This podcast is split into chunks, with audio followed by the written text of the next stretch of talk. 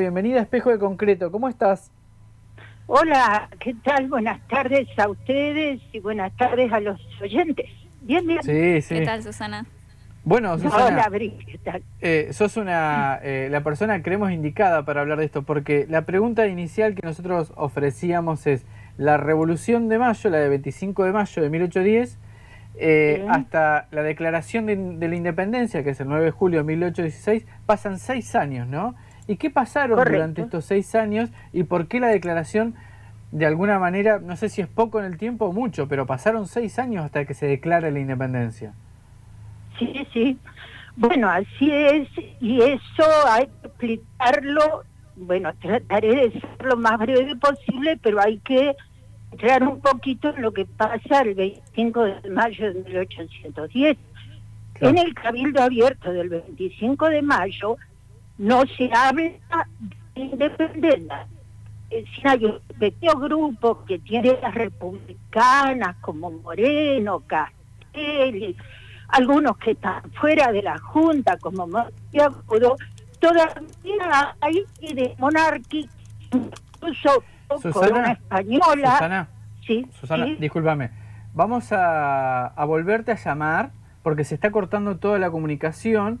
Y no Eh, puede ser por el fijo. Sí, sí, Ah, sí. va- ahí ahí le, ahí le Claro. digo- le decimos a Flavio que, que te tome el fijo y te llamamos al fijo. Es mejor. Perfecto. Gracias, Susana. Bueno, Gracias por la, por la Gracias, los espero. Chao.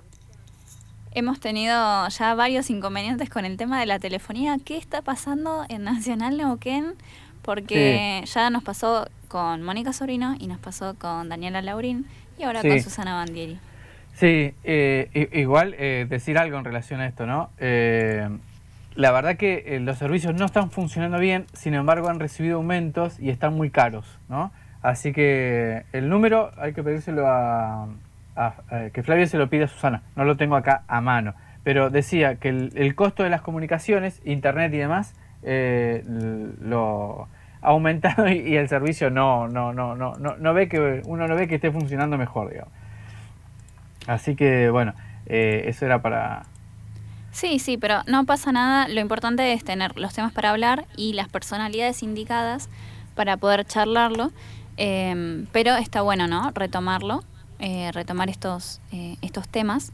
También eh, importante mencionar la, la importancia de traer historia, historia de, de cualquier momento. Estamos Sí. pensando no solamente en cuestiones como acá solemos tomar de historia eh, más reciente, historia que nos resulta contemporánea o contemporánea quizás a, a nuestras familias, sino también esto, ¿no? Como para tener más noción y no necesariamente porque implique un sentimiento patriótico o una cuestión de nacionalismo que no va, sino por como eh, ir, ir de manera crítica conociendo nuestra patria, me parece, ¿no?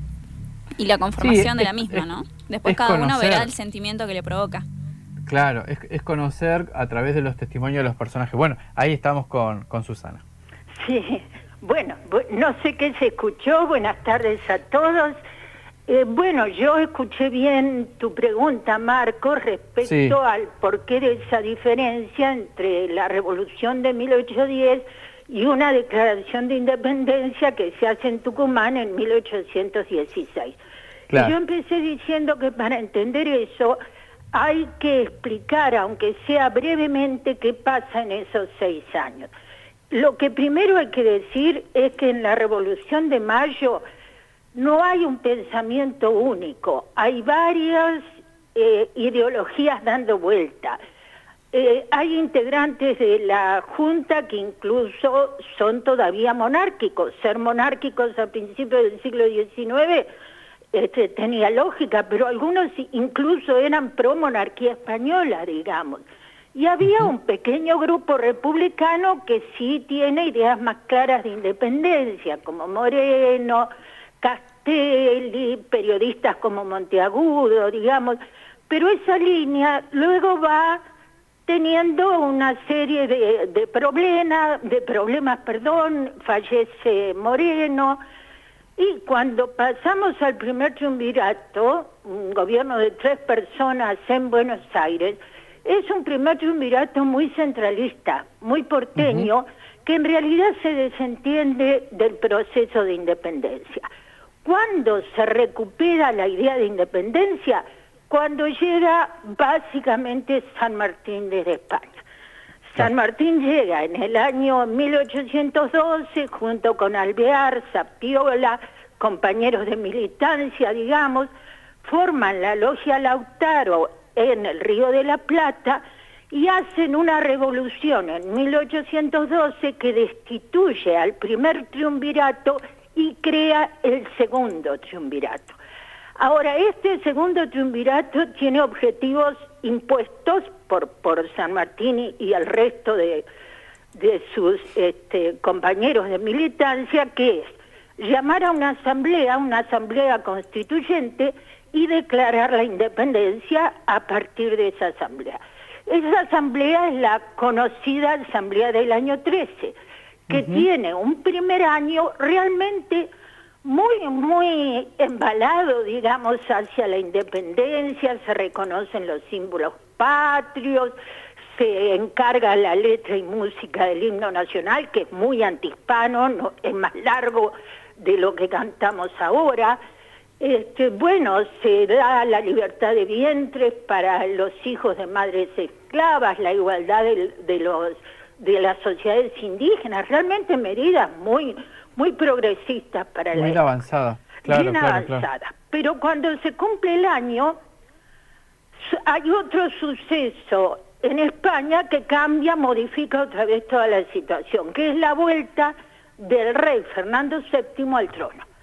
Entonces eso hace que la asamblea, ya comandada por Alvear, esto produce un alejamiento entre Alvear y San Martín, Alvear piensa que no es momento para insistir con la independencia y manda emisarios a Europa para conseguir apoyos de Inglaterra y de las potencias de época porque considera que sin eso no se puede seguir con la idea de independencia.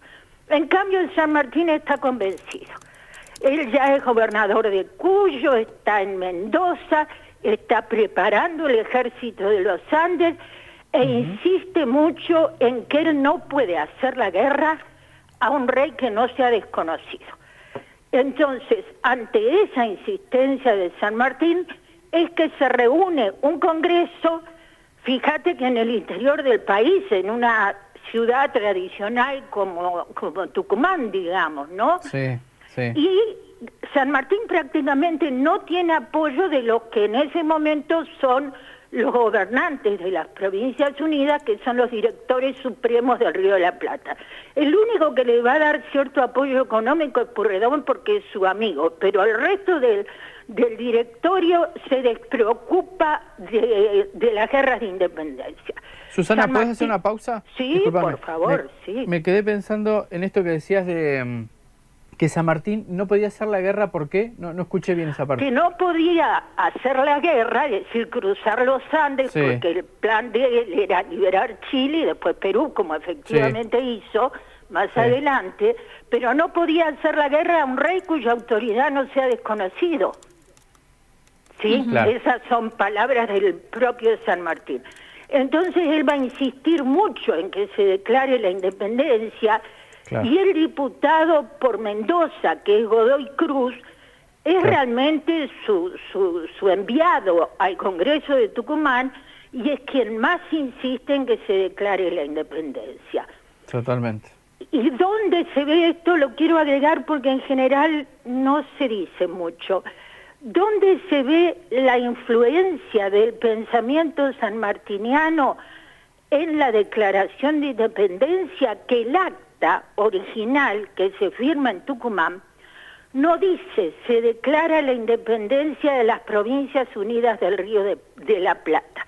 Dice se declara la independencia de las provincias unidas de Sudamérica.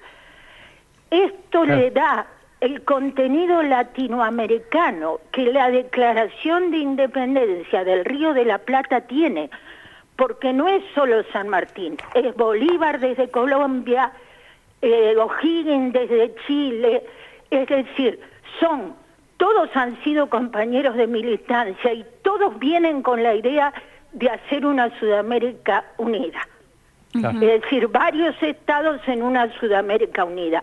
Entonces, Eso, por supuesto, no se va a lograr, pero es importante recuperarlo porque le da a las guerras de independencia una dimensión latinoamericana, ¿se entiende? Claro, sí, sí, claro, claro. Bueno, Susana, en este sentido venís mencionando, ¿no? Esto de, recuperar estas cuestiones, hablas de, lo latinoamericano, eh, con otras eh, otras partes también de, tu introducción. Entonces, eh, me da pie para preguntarte cuál es la importancia de seguir manteniendo estos temas, porque quizás algo que hablábamos al principio cuando pasó esto de la comunicación es que eh, si no te dedicas a temas de historia, eh, lo dejamos en la secundaria y ahí quedó, ¿no? Pero como para, ¿cuál es la importancia de traerlos en nuestra cotidianidad y considerarlo este, como una fecha bien de, para pensarla de manera crítica y no solamente el día de comer locro? Sí, sí, claro, eso se ha perdido mucho y es muy importante el esfuerzo radial que se hace en, conmemorar las efemérides o de prensa, digamos, ¿no? Porque eh, realmente si no pierden contenido histórico, e incluso en los otros niveles de enseñanza, a veces esto que yo digo, que es pararse en un presente, el 9 de julio de 1816, y entender el proceso desde atrás, porque si no, no se entiende. Si yo, como siempre en historia, si yo me paro en el presente y no retrocedo un poco para entender cómo llegué a este presente, y realmente no estoy entendiendo el proceso histórico. Perdón, sí, No, Susana, otra pregunta en relación a mm, la declaración de la independencia de pensamiento sanmartiniano. ¿Qué pasa en este contexto, en este sentido, con Brasil, colonia portuguesa, digamos? Bueno, eh, Brasil tiene un derrotero distinto porque vamos a recordar que cuando Napoleón invade España en 1808 en realidad va camino a Portugal, pero ya que está pasando por España, invade España también, pone prisionero a Carlos IV y Fernando VII, el padre y el hijo, para que el hijo, este, digamos, tampoco pueda ocupar el trono, lo lleva a Bayona, al sur de Francia, y este, pone a su hermano José Bonaparte al frente del gobierno español llega a Portugal y la corona portuguesa no presenta batalla ahí, sino que se traslada a sus colonias en América del Sur, o sea, lo que hoy es Brasil. Brasil. Y la corona española va a estar instalada ahí hasta mediados de la década de 1820. Es decir, que Brasil sigue siendo una colonia que depende de una corona que además eh, este, el monarca se distingue como monarca después de Brasil, digamos, ¿no? Es decir, que sigue siendo una monarquía. La, la mujer del monarca es Carlota Joaquina, hermana de Fernando VII, es decir, es hermana del rey español. O sea que Brasil tiene otro derrotero que da más pegado a la monarquía hasta, eh, no me acuerdo si es 1824-25, pero por ahí, en, esos dos años. Sí, está bien. O sea que Brasil, en este caso, en relación a lo que pasó con, eh, bueno, con el territorio del, Río de la Plata, Chile, Perú, eh, Colombia, Venezuela, su proceso de independencia podría eh, sería alrededor de, la década del 20 de 1800. Sí, 1800, mediados de 1820, sí. Mediados, está bien. claro, y de independencia, en todo caso, de conformación de un Estado propio, pero con gobierno monárquico, digamos, ¿no? ¿Y eso por qué? Porque son colonias distintas. Vieron que cuando uno habla de la situación de América Latina, dice América hispana o América portuguesa, porque son dos realidades distintas. Y Bolívar, O'Higgins, San Martín vienen desde Cádiz, o sea, se han formado como militares en España, pertenecen a las logias de España, de los caballeros de Cádiz, y vienen con un proyecto muy definido, digamos, para las colonias españolas en América. ¿sí? sí. por último, Susana, me gustaría, si podés, eh, dar una aproximación a la idea de la logia, la logia Lautaro que San Martín, junto a Alvear y Zapiola, eh, crearon acá en el, territorio del Río de la Plata.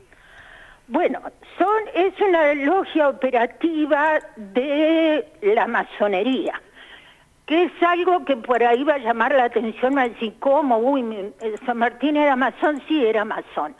Ser masón a fines del siglo XVIII, principios del XIX, incluso en todo el XIX, em, realmente es un pensamiento y una filosofía que está muy de moda y que además está en contra de las monarquías absolutas y en contra de todo lo que no sea racional.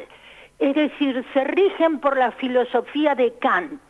Todo lo que yo no puedo razonar y conocer por la razón, no, no lo acepto. Entonces son antidogmáticos, anti-iglesia, no es el caso de San Martín, San Martín es católico, es decir, que dentro de la masonería tenés grupos católicos, pero en esos años están en contra de las monarquías absolutas y a favor, en todo caso, de las monarquías constitucionales. Todavía se habla poco de república, ¿por qué? Porque el único ejemplo de república que tienen en el mundo es el francés, que es después de la Revolución Francesa, pero resulta que ha derivado en el imperio de Napoleón, entonces medio que todavía le tienen un poco de temor de esto del gobierno del pueblo para el pueblo y por el pueblo, digamos, totalmente, Totalmente, sí, Claro, entonces no, hay que pensarlo en, un sentido este, incorrecto, sino hay que tomarlo como militantes de una filosofía de época que está en contra de las monarquías absolutas y por eso entonces la idea de independencia, de una monarquía absoluta. Monarquías absolutas quiere decir que no tenían constitución, no tenían ninguna este, norma, digamos, el poder venía directamente de Dios. De Dios para abajo caía en el rey.